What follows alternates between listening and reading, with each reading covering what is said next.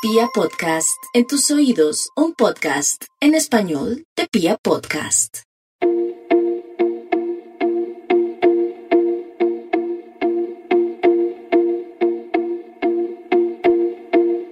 Si una idea tiene espacio en nuestra cabeza es porque es realizable. Si tiene espacio en nuestro corazón es porque ya está hecha. Soy Alejandra Quintero Lonzoque. Bienvenidos a Dream Girl.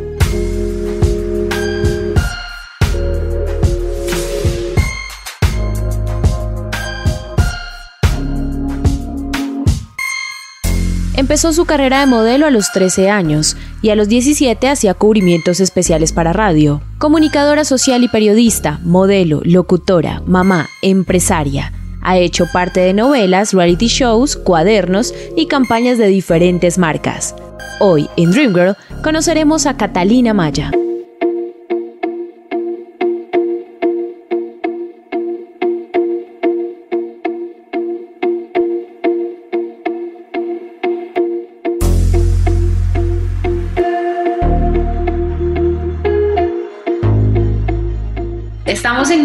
Capítulo de Dream Girls, este espacio para resaltar a esas mujeres poderosas, a esas mujeres fuertes que son unas soñadoras y que también se convierten en el sueño de muchas otras y a veces en el modelo a seguir para muchas tantas.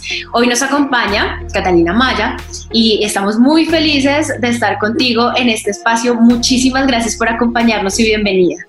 Al contrario, nada, muchísimas gracias por la invitación. Créeme que yo estoy más contenta eh, feliz de estar aquí, de que charlemos un rato y vuelvo les digo, el agradecimiento es total. Catalina, vamos a empezar eh, viajando al pasado y vamos a llegar a tu infancia, cuando tenías, no sé, unos 10, 11 años. ¿Qué soñabas? ¿Qué querías ser cuando Bueno, a ver, te cuento un poquito, devolvámonos. Yo tengo 39 años. Cuando tenía 10 años, te voy a ser súper sincera. Bueno, como que no, realmente en términos profesionales en cuanto a mi carrera y eso, siempre había sabido que me, encantaba la televisión, me encantaban las cámaras y quería ser reina, imagínate. O sea, yo soy paisa, soy de Medellín y como que veíamos el tema de la belleza de la mujer y, las reinas era súper importante. Eh, hoy en día el concepto pues ha variado un poco, en esa época Alexandra ser reina era como que wow, ¿no? Representaba el departamento de Antioquia, era como mi sueño. Eh, yo empiezo a modelar a los 12 años, por suerte, la verdad yo creo que fue por un tema del destino, porque no estaba entre mis planes ser modelo. Aparte vengo de una familia literalmente paisa, o sea, mi papá tiene 82 años, pero es el típico hombre paisa tradicional, donde para él las modelos y las reinas era como que no, en mi casa no. Yo nací después de que mi hermana mayor, bueno, cuando mi hermana mayor tenía 15 años, entonces te podrás imaginar cómo esa diferencia de edades eh, que existía y yo era como la consentida, pues la niña de la casa. Así que a los 12 años empiezo a modelar. A los 13 años te voy a contar, yo fui, o sea, empecé a modelar como. Acompaño a una amiga a hacer un casting a una agencia en Medellín y la dueña de la agencia me dice, no, pero ¿por qué no haces tú el casting también? Y yo como que, pues de una, pero te tengo que ser muy sincera, yo nunca me imaginé ni que me lo iba a ganar, ni que me iba a quedar con el trabajo, pero sí, me lo gané y empecé a hacer fotos desde los 12 años. A los 13 años eh, llegó una campaña grande, que fue realmente como mi primera campaña grande, estaban buscando a una mujer de 25 años y fui la imagen para Palmolive, que en esa época las campañas de Palmolive eran enormes de un jabón y me la gané yo con 13 añitos, imagínate. Y de ahí pues ya todo lo que pasó pues es historia y seguí modelando. Obviamente no fue fácil eh, para, mis, para mi papá sobre todo el tema porque no le gustaba, porque también vengo de una generación donde las modelos eran vistas como las parejas de los narcotraficantes y más en Medellín donde vivimos lastimosamente pues como toda esta, esta situación, pero bueno, poco a poco mi mamá mi mamá y mis hermanas me acompañaban a trabajar y mi papá fue como dando un poquito más de permiso. Obviamente la única, la única condición que me ponía era, uno, nunca salgan sin ropa, nunca haga ropa interior y siempre tiene que seguir estudiando. Pero yo llegaba a mis trabajos y todo pues con de uniforme, porque yo todavía estaba en el, en el colegio y así pues ya seguí modelando muchos, muchos años. Y ya, ya eso ya es historia. Si estoy hablando mucho, me paras porque yo hablo más que un perdido cuando aparecen. espérate ahí, espérate. No te preocupes que está perfecto. ¿Cómo fue manejar esa responsabilidad de tener 12 años, de tener que cumplir con el estudio porque era uno de los requisitos de papá para seguir apoyando, pero de ser modelo y de empezar a trabajar y de empezar además en un mundo que puede llegar a ser complicado para una niña? Pues mira, era complicado, pero yo creo que lo que a mí siempre me tuvo como en tierra era que yo seguía siendo la niña de la casa. Eh, mis hermanas me acompañaban, mi mamá, me, mi mamá me ayudaba muchísimo, pues mandando los permisos del colegio. Yo creo que en mi casa yo no tuve tanto ese inconveniente porque me apoyaban y siempre estaban muy pendientes de lo que hacía. Fue más en el colegio, que no me dejaban faltar, mi mamá iba cada ocho días, mi mamá era la típica que salía llorando de todas las reuniones con la directora de disciplina. Em, pero pues nada, igual cuando uno está en el colegio, yo la verdad era muy necia, muy, muy, muy necia, pero académicamente me iba muy bien. Entonces como que por ese lado me permitían las faltas o salir temprano o viajar, eh, pero nunca se me volvió como un tema. De pronto fue más complicado cuando llegué a la universidad. ¿No? Como que pues obviamente ya son más materias, más obligaciones, diferentes profesores, o sea, la dinámica es totalmente distinta, pero nunca, tampoco tuve, pues nunca tuve problema, me la llevaba muy bien con los profes, cosa que era muy buena, yo era medio lambona, así que no, eso no fue pues ningún, como ningún impedimento. A tu pregunta, mira, realmente yo siento que no viví como esa infancia normal, porque cuando no estaba en el colegio estaba trabajando. ¿No? Entonces, pues como que no tenía tiempo para ir a la, a la casa de las amigas en la tarde o cuando uno empieza ya con 14, 15, 16, que empiezan como las fiestecitas o las minitecas en mi época, pues no podía porque siempre tenía que madrugar para viajar o estaba en otra ciudad, o sea, era, era como difícil, pero yo me gocé muchísimo, muchísimo mi trabajo. O sea, eh, mi época fue una época, yo podría decir que como muy genuina, éramos muy poquitas también éramos 10 modelos, que unas, bueno, éramos más, yo por ejemplo era muy metida con el tema de, fotografía y comerciales, otras que eran más como por el tema de, de pasarela y así, pero éramos muy poquitas y te pones a ver hoy hay muchísimas. Entonces yo creo que también eso nos, o sea, fue conveniente, pero nos tocó muchísimo más fácil. Ahorita nombraste otro tema que se relacionó durante mucho tiempo con el modelaje eh, y obviamente hablabas de la cultura paisa y de Medellín y eh, al inicio de esa generación se hablaba mucho del narcotráfico, se hablaba mucho de la modelo de pronto estigmatizada dentro de algo malo. Fue muy duro trabajar con ese pensamiento, con los comentarios o con el ambiente que se gestaba alrededor de esto. Mira, te tengo que ser muy sincera, realmente como te digo, o sea, como que nosotros en Medellín vivimos el, el tema de el del narcotráfico durísimo como en los noventas. Eh, y sí, no te voy a decir mentiras, o sea, no era fácil y lo viví desde mi casa, ¿no? Mi papá me decía, o sea, las modelos son las parejas de los narcotraficantes. Entonces, yo creo que lo que logró la generación mía, que era la de Ana Sofía Henao, Adriana Arboleda, Catalina Aristizábal, Carolina Castro, fue mostrarle que nosotros éramos modelos normales, niñas de la casa que estudiábamos.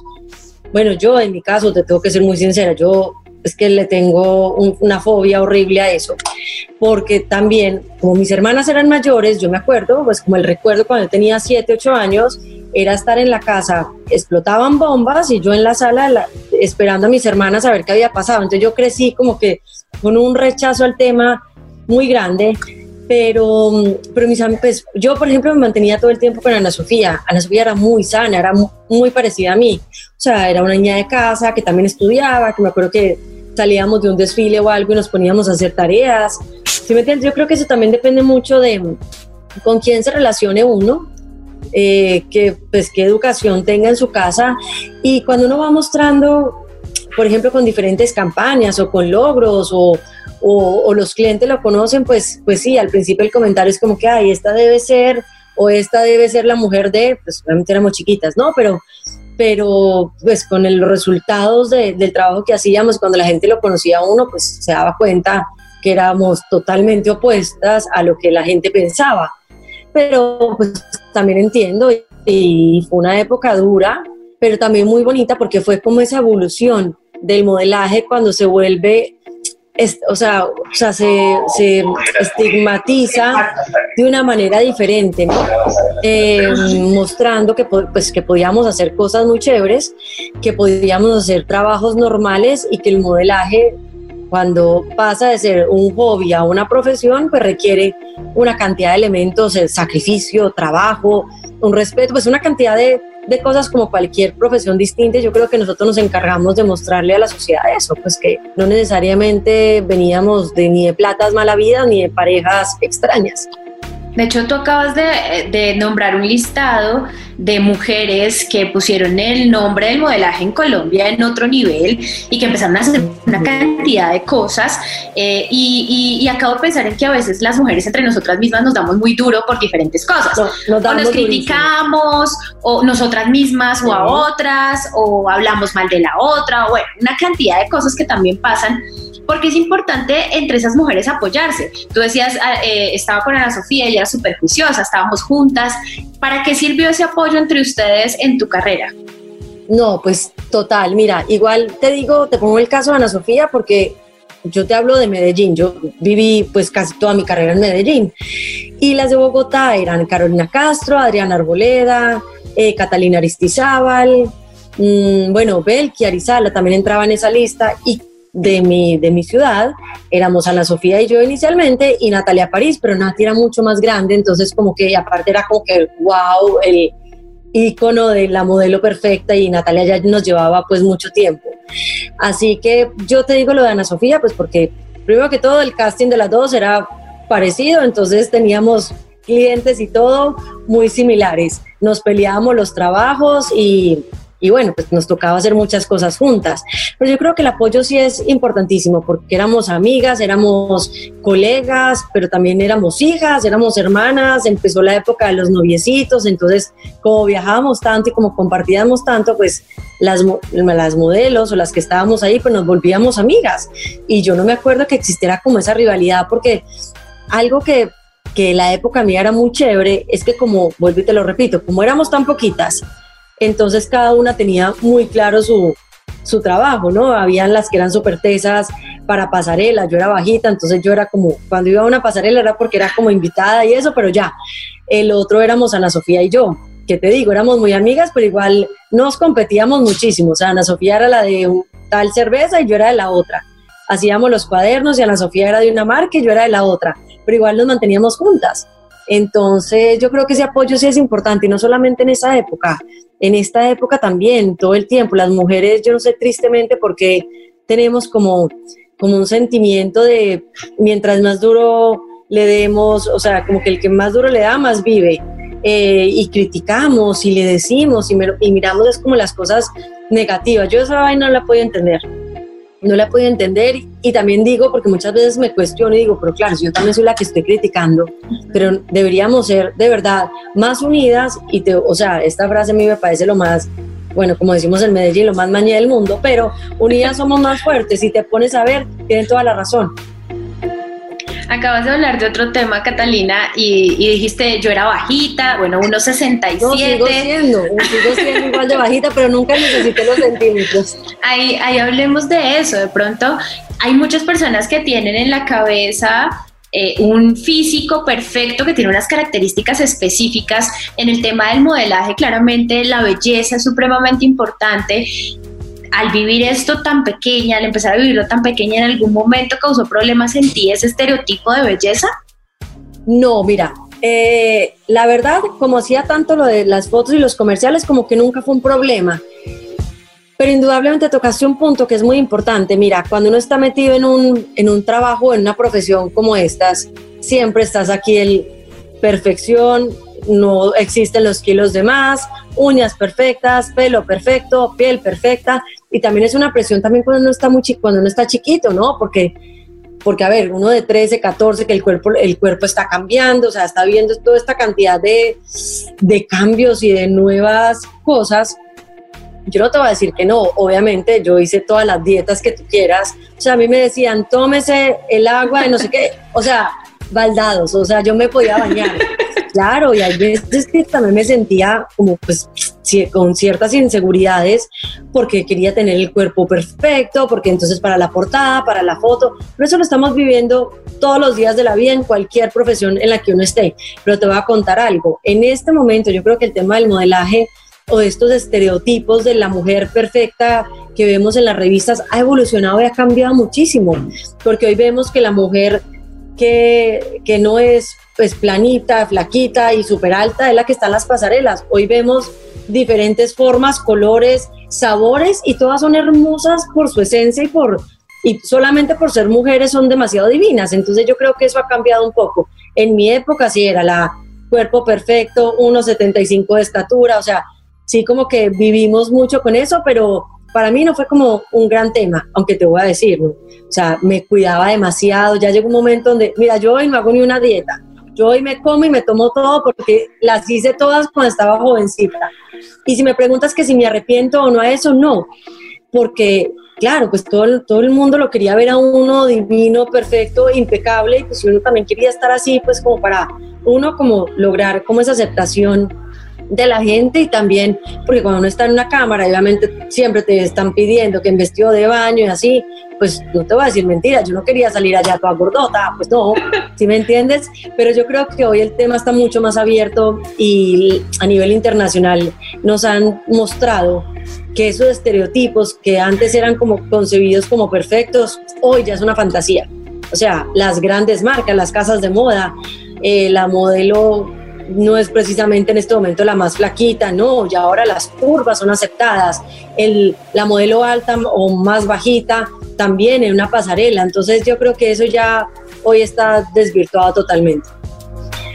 Catalina, pues hay una cantidad de cosas dentro de tu carrera que podemos resaltar, pero ¿te acuerdas de tu primera portada? ¿Cuál fue la primera? Bueno, yo fui la primera portada de Soho y esa fue mi primera portada. Salí de colegiala y por ahí todavía me la mandan la gente más divina y eso fue una locura porque imagínate que bueno, sale la revista prohibida, ¿no? La revista que era para hombres em, y salgo yo de uniforme de colegio chupándome un bombón, obviamente con la camisa súper abierta y toda la historia y fue súper bonita, fue súper bonita porque después de esas pues ya vinieron todas, todas las otras, pero Soho le tengo un cariño muy especial. En este momento no la puedo ver ni la puedo llevar a mi casa porque ya sí es que, mira, nosotros en la época mía, yo me acuerdo cuando hice esas fotos, esa historia es muy bonita porque hay un fotógrafo maravilloso colombiano que lo trajeron de, de París a hacer esta portada. Él se fue a vivir a Colombia después, que se llama Salvatore Salomone. Y cuando él me dice que me abra la camisa, porque obviamente yo sabía que era algo sexy, pero cuando él me dijo quítate el brasier, si quítate la camisa, yo le dije, o sea, yo le dije, estás loco, mi papá, primero que todo mi papá me mata, yo no lo puedo hacer. El papá había dicho que fotos desnudas no. No, obviamente no, ni nada. Entonces, pero él no entendía por qué las modelos colombianas no se quitaban la ropa, si en París era normal. Y entonces él pensaba, hoy en día tenemos una excelente relación, por ese día me hizo sufrir impresionante. Y cuando esa portada salió, pues imagínate la, la locura que fue en colegiala, que esa es como la fantasía de muchos hombres, eh, fotos sexys y la primera revista hasta que le dieron pues tanto bombo en el país. Ahí, ahí hablaste de la colegiala y de la fantasía de muchos hombres. Eh, y cuando estaba hablando de esta entrevista, estaba conversando en mi casa y me dijeron la de los cuadernos. Claro, yo tenía un cuaderno de ella. Ese fue como otro momento que recuerdan muchas personas y qué significó en tu carrera estar en los cuadernos, Norma, y estar casi que en la maleta de todos los niños de la época. Mira, no, eso fue espectacular, primero que todo, porque yo cuando hice los cuadernos todavía estaba en el colegio. Entonces, yo todavía estaba de uniforme y compraba útiles como todos los jovencitos y estudiantes, ¿no? Te tengo que ser súper honesta. Cuando a mí me llaman, en esa época la modelo de los cuadernos los escogían haciendo unos focus group, ¿no? Como que lanzaban nombres a pues, estudiantes de aquí, allá, no sé qué, nombres de modelos. Cuando a mi Norma me llama y me dice, no, Catalina, queremos hacer los cuadernos contigo, yo decía, o sea. O sea, no lo puedo creer, o sea, era un sueño porque la única que había salido seis meses antes con los cuadernos era Ana Sofía. Eh, perdón, era Natalia. Y Ana Sofía y yo ese año íbamos a ser como las primeras modelos. No, a ver, cuando te digo normales, es que Natalia siempre fue un ícono en mi época. Entonces, cuando ahí me llaman, yo decía, no lo puedo creer.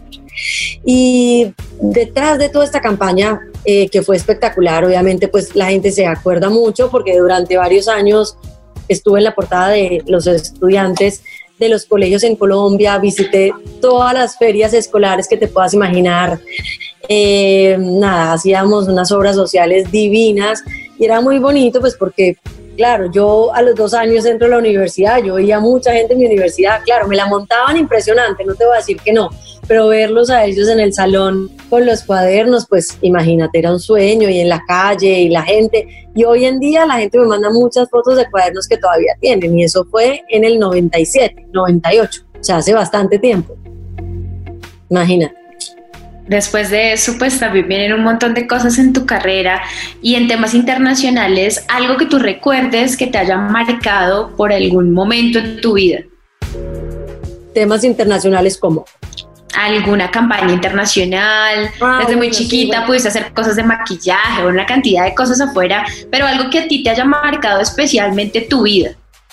Bueno, eh, los cuadernos se vendieron como en siete países, entonces obviamente también fui a todos a hacer campaña Mira, yo fui imagen de Mass Factor como cuatro años seguidos, es, que es el maquillaje para toda Latinoamérica, pero haber sido lo de Palmolive, que también era la imagen, pero estaban buscando una modelo de 25 años y yo lo hice con 13 añitos, solamente me encantó, obviamente porque los comerciales está, hacían publicidad en toda la revista, yo chiquita, yo nunca me lo o sea, nunca me lo esperaba, era como un sueño hecho realidad y no, y a nivel internacional también hice muchas cosas, pero te tengo que ser muy sincera, como que las más grandes, las más grandes las hice con Colombia y gracias a Dios, porque aquí entre te digo, no me faltó ninguna campaña ni ningún cliente de la época.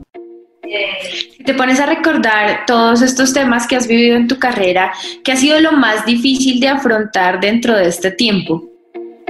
Bueno, lo más difícil, no, mira, yo creo que lo más difícil es no haber vivido una infancia normal, eh, haberme perdido los 15 de mis amigas, las fiestecitas, las bibliotecas, las salidas, ¿no? Como todo eso, o sea, brinqué, me brinqué una etapa muy bonita, que igual también disfruté muchísimo, pero pues empezando a modelar a los 12, 13 años, no podía hacer ni una ni la otra. Yo siempre he sido Alexandra Super, que cuando me enfoco, me enfoco y es así, o sea, yo no voy así y al ver la carrera cuando yo empecé, que me empezó a ir tan bien, o sea, que fuimos como subiendo y esto, pues yo no podía desaprovechar esta oportunidad. Me hubiera podido dedicar y decir, no, quiero seguir la vida que tienen mis amigas de fiesticas y de esto, pero no, yo tomé el camino de, del modelaje, no me arrepiento, o sea, amé, amé mi carrera, los momentos, eh, la gente, o sea, era, era, era una época, yo creo que una, una época de oro para el modelaje, lo que nosotros vivimos fue un privilegio realmente. Y hay otro momento que también llega pronto a tu vida y es el tema del matrimonio. ¿Desde los cuántos años eh, llega el matrimonio a la vida de Catalina? Pues nada, el, el, primero, ¿no? Porque ya llevo dos. El primero. A contar, sí. Eh, bueno, yo seguí modelando y estudiando, empecé mi carrera de comunicación social, de ahí trabajé mucho, pues un tiempo en radio, eh, de ahí me metí más a la parte pues, de mi carrera, que era comunicación organizacional, me voy a trabajar al, Palacio, al Palacio de Nariño, bueno, bla, bla, bla, bla. En uno de estos cubrimientos que yo hacía para la W Radio, eh, mi jefe, Julio Sánchez, me dijo, Cata, necesito, bueno, había una carrera, había una carrera que organizaba Juan Pablo Montoya, que fue el primer año que la hizo en el 2003, que se llamaba la Carrera de las Estrellas. Entonces me dijo, para mañana quiero a Juan Pablo Montoya y a Adrián Fernández. Y yo era Adrián Fernández, o sea, yo me veía las carreras de Montoya, pero por el plan de los domingos, o sea, pero nunca era tan fanática, ¿no? Empiezo ya a buscar, y yo, ¿quién es Adrián Fernández? Dije, claro, es este mexicano que lo patrocina una cerveza. Me fui a buscar este personaje por todo Cartagena, lo encontré, cuadré la entrevista y efectivamente al otro día Julio tenía a los dos personajes, ¿no? Porque Adrián Fernández era como el que más se peleaba en, las, eh, pues en la pista con Juan Pablo. Bueno, lo entrevisto todo y en la noche me voy a un lugar. Es más, me fui con Amparo Grisales. Esa historia es divina porque Amparo estaba cubriendo eh, estaba trabajando también para Caracol, pero trabajaba en las tardes y las dos dormíamos en el mismo cuarto. Ahí estuvimos como 15 días juntas y las dos más desprogramadas, así de qué hacemos en pleno, en plenas fiestas en Cartagena, Reinado, que esto es así. Nos fuimos a un lugar y estaban todos los pilotos que habían ido a esta carrera. y llega el dueño del sitio y me dice, Cata, ven que Adrián Fernández te quiere conocer. Claro, obviamente como la entrevista fue por teléfono, él no sabía cuál era la cara de la que le había, había hablado en la mañana. Y lo conocí, querida, y desde ahí me enganché, me enamoré y a los dos años me fui a vivir a Arizona. Imagínate. ¿Amor a primera vista? Absolutamente todo. Dime. ¿Amor a primera vista? No, no, Adrián no es que sea el más lindo del mundo, pues a ver, no nos digamos mentiras. No, si no pasó nada, sino más o menos como a los dos meses que nos volvemos a ver en Miami, yo vine, lo visité porque él tenía una entrega de unos premios Fox, nunca se me olvida, pero siempre seguíamos hablando, en Cartagena nos rumbiamos todo ese reinado espectacular, todos los días se hablábamos, tarará, y a los dos meses nos hicimos novios, como a los tres meses fue a, conocer a mis papás, cosa que mi papá cae y se muere, porque Adrián es 20 años más mayor que yo. Y cuando yo le digo, no, papá, es que conocí en Cartagena a un piloto de 40 años, yo tenía 21, eh, iba a venir a conocerme mi papá bien tradicional, bien paisa. ¿Quién? 40 años y como por qué lo conoció, el primer día no es que lo haya querido mucho, al segundo día hicieron íntimos y hoy la relación de ellos dos es divina, impresionante. Eh, a los dos años me caso, me caso, pues duramos dos años de novios, me caso y me voy a vivir a Arizona. Ahí viví siete años, eh, de Arizona viví un, un, año acá en Miami y de ahí me fui a vivir dos años a Suiza y en Suiza es donde me separo de Adrián y me devuelvo a Miami, él también, él también vive acá y nada, y esa es la historia con Adrián, que es el papá de mis dos hijos, de mis dos tesoros, que es Nico y Valentina. Valentina tiene 13 años, Nico tiene 12. Y ya, y estuve como 7, 8 años solita hasta que conocí a mi segundo marido, que ya no, no pienso volver a pasar. Por eso me quiero quedar con él, porque yo sí digo, es mejor malo conocido que bueno por conocer, pero hasta hoy lo quiero, la verdad. Y lo quiero mucho. Muy bien, en ese rol de esposa, en ese rol de mamá, ¿cómo cambia Catalina? Hay muchas personas que dicen, no, estaba en el momento, en el mejor momento de su carrera y decide irse de Colombia y se casa y se convierte en esposa, se convierte en mamá. ¿Qué pasa en tu vida en ese momento? Mira, yo siempre, siempre, o sea, en, en, los momentos que soñaba con que quería ser reina y después que llega mi, pues llega la oportunidad de modelar, yo siempre me, siempre me acuerdo, mi mamá y mi papá llevan 53 años casados y mi mamá es la típica ama de casa pendiente 24/7 y yo siempre, a diferencia de mis dos hermanas que son anti eso, yo siempre había soñado y mi plan de vida era ser mamá y ser, ser ama de casa. A mí el rol de atender del mercado, de pensar qué voy a hacer de desayuno, almuerzo y cena me parece lo máximo. Así que en el momento que Adrián me dice, bueno, Cata, ya este noviazgo a distancia pues está cada vez más complicado eh, porque no nos casamos, ya llevamos dos años juntos de novios. Y yo dije, dale, de una. Me dio muy duro, por ejemplo, dejar a mis papás, dejar a mi familia, dejar Colombia, pero no por el trabajo. Y te voy a explicar por qué, porque ya tenía como 22 años, 23 cuando me caso, y ya había hecho lo que había querido modelando y sabía que quería tener hijos joven, que quería ser ama de casa. Eso nunca fue, o sea, nunca me pegó realmente. Me hacía falta, sí, mi país y Colombia pues, y mis papás, pero siempre me había encantado el tema de ser ama de casa y mamá y niños y embarazada y los 25 kilos que subí. ¿Sí me entiendes? Como que siempre lo había tenido muy claro y hoy digo, o sea, sin temor a equivocarme, que fue la mejor decisión que pude haber tomado. ¿Cómo es tu relación con tus hijos? ¿Qué tipo de mamá eres? Insoportable. No, mira, tengo una relación muy bonita, los amo con mi alma, pero soy súper estricta. Eh, soy amorosa porque sí, realmente soy así de apapachar todo el tiempo, pero me gustan, o sea, a mí me gustan los niños que estén educados, que tengan unos horarios, que tengan una estructura y soy súper estricta con eso. Ya yo creo que ellos ya están acostumbrados, aunque pues obviamente son niños, ¿no? Y se portan como niños y hay que estar ahí pendientes, pero sí, soy una mamá muy amorosa, pero demasiado cansona, o sea, la mamá cantaletuda, así soy yo, literal, ya repito las demás cosas que mi mamá me decía, sí, total, que yo decía, no, yo nunca voy a decir eso, terminé exactamente igual a ella. Y ahorita ellos qué sueñan, qué quieren ser, apoyas esos sueños, ya están yéndose como por el lado de lo que quieren cuando grandes. Pues mira, por ejemplo, sí, no, yo soy de las que digo y, me les apunto a, todas las locuras que quieran hacer. Eh, Valentina, por ejemplo, quiere ser abogada.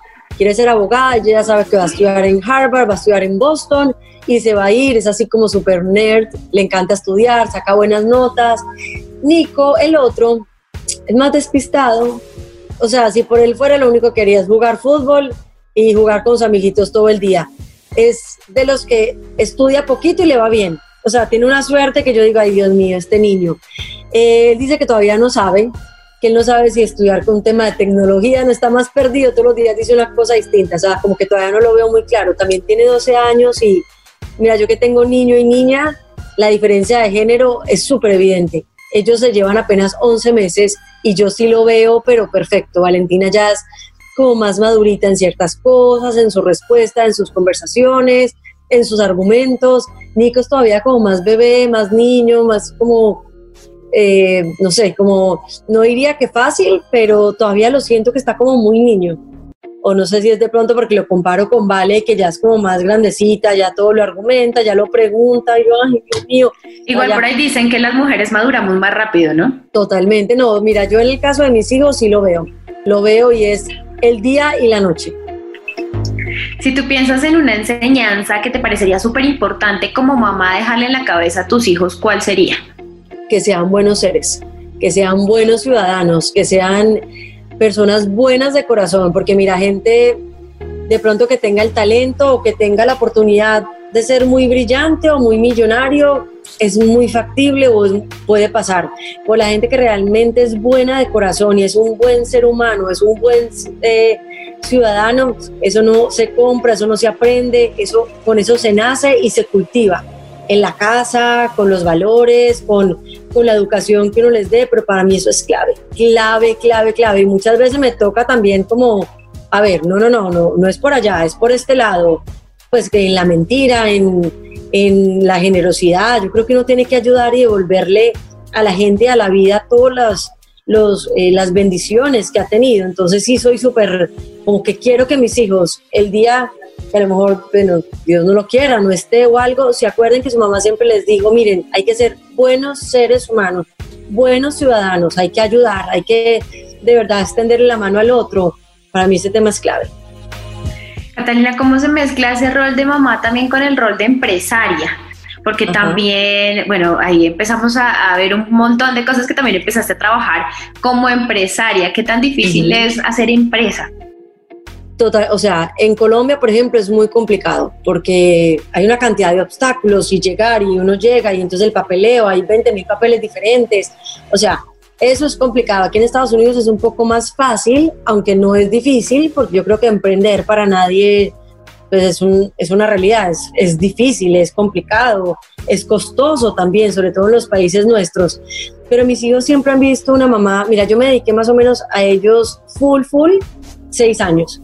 Pero ya cuando se empezaron a ir al colegio, que llegaban a las cuatro de la tarde, que yo decía, bueno, los llevé al colegio a las siete y ya desde ese momento ellos empiezan a ver una mamá que siempre ha trabajado, que siempre ha sido muy movida. Yo te lo juro que no me puedo quedar quieta, yo soy como desesperada, pues no desesperada, así como que, o sea, esta niña tiene una enfermedad, no, pero sí me gusta crear y sí me gusta eh, hacer este negocito y conseguirme este y trabajar. Y, me fascina, por ejemplo, yo trabajo ahorita en radio y me encanta producción, entonces soy metida buscando personajes y haciendo y lo otro, entonces ellos siempre han tenido una, o sea, saben y relacionan a la mamá como una mujer, pues como que siempre, siempre está ahí. Siempre, obviamente, mi prioridad son ellos, pero sí les he enseñado y les he mostrado, no, uno no se puede quedar quieto, uno tiene que buscar, sobre todo, mira, en esta época de, de, cuarentena y de pandemia y tal, yo creo que si algo nos ha quedado muy claro es que el tema, no voy a usar esa palabra que todo el mundo dice eh, reinventarse. reinventarse porque ya me tiene hasta acá. Yo digo que el otro significado es, mire a ver qué hacemos para que no nos lleve el diablo. O sea, de verdad, algo tenemos que hacer.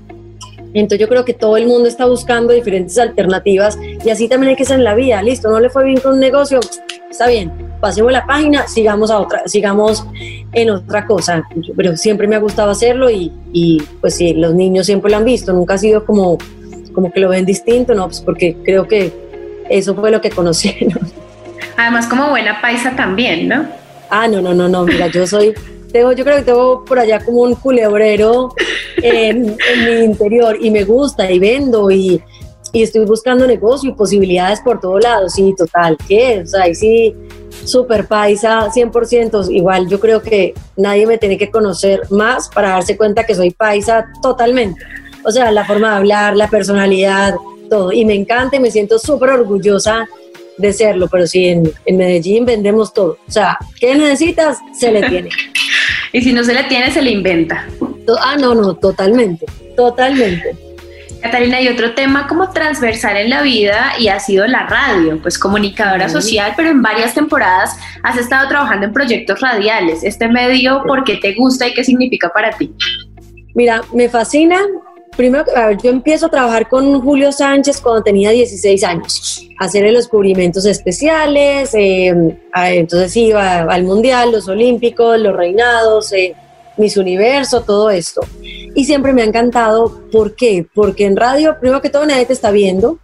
Y segundo, uno puede ser realmente como es. O sea, puede transmitirle a los oyentes a través de un micrófono su esencia, con sus aportes, con sus comentarios, con su estilo, que es tan único que a lo mejor de pronto en las cámaras de televisión y eso se pueden perder un poco por los formatos o por los programas como tal. Pero radio da como esa alternativa de, que uno sea como uno es. Eh, siempre he trabajado para la misma emisora que la W. W. Sí, estuve, bueno, volví, volví a cabina aquí en Miami hace unos años, me desvinculé como dos años y volví a la hora del regreso, que era un programa en las tardes.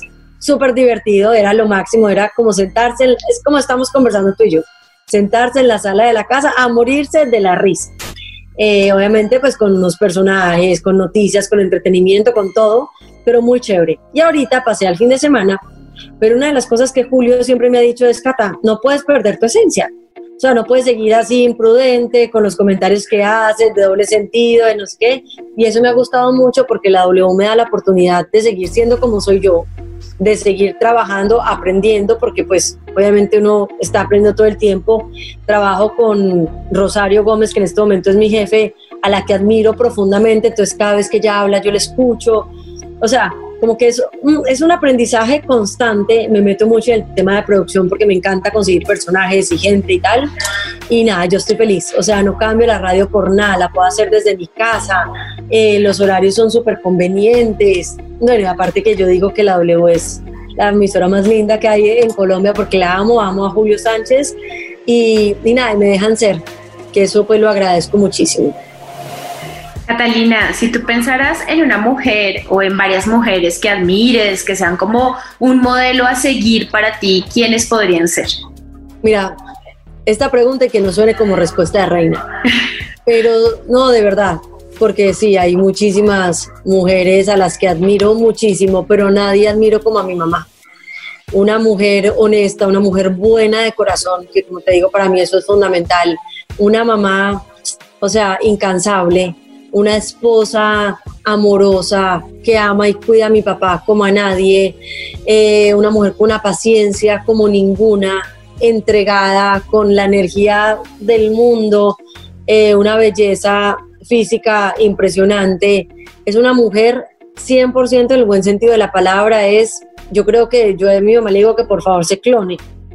O que, por favor se vuelva eterna, porque es que yo a veces la, la veo y la oigo y, yo digo, Dios mío, ¿cómo hacen? Yo porque no tengo paciencia para esto, mi mamá es tranquila, es pausada, eh, tiene paciencia, hace las cosas con amor infinito, es amiga de todo el mundo, o sea, una mujer para que yo admire, mi mamá, pero sin dudar.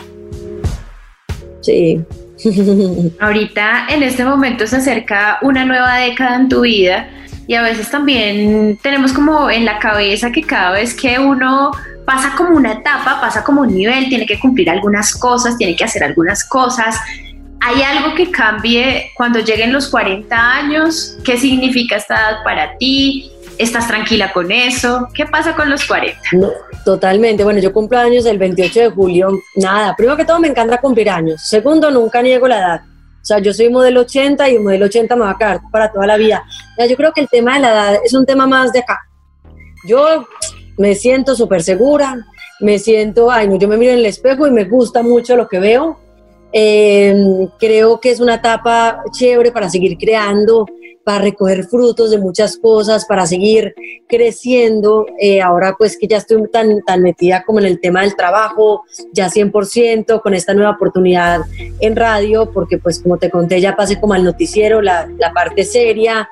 No, lo recibo, o sea, venga para acá que lo que hay es oportunidades y lo que hay es una actitud de comerme y seguirme comiendo el mundo 100%, yo no le tengo miedo a la edad, no le tengo miedo, ay, es que voy a envejecer, no, pues quería ver, para eso existe el Botox. Y si no, pues ahí vemos qué hacemos. Yo por ese lado nunca me, nunca me, como que me, ay, como que, ay, no, Dios mío, voy a estar vieja y voy a estar arrugada. No, no, no, arrugada la cédula, yo sé. Muy bien, y de aquí, de aquí en adelante, ¿qué sueños nos quedan? ¿Qué sueñas? ¿Qué quieres hacer? Bueno, estoy muy, muy enfocada, eh, pero es que no, todavía no se ha podido eh, realizar y más por el tema de la pandemia, voy a sacar una marca de artículos para la casa con, bajo el nombre de Catalina Maya.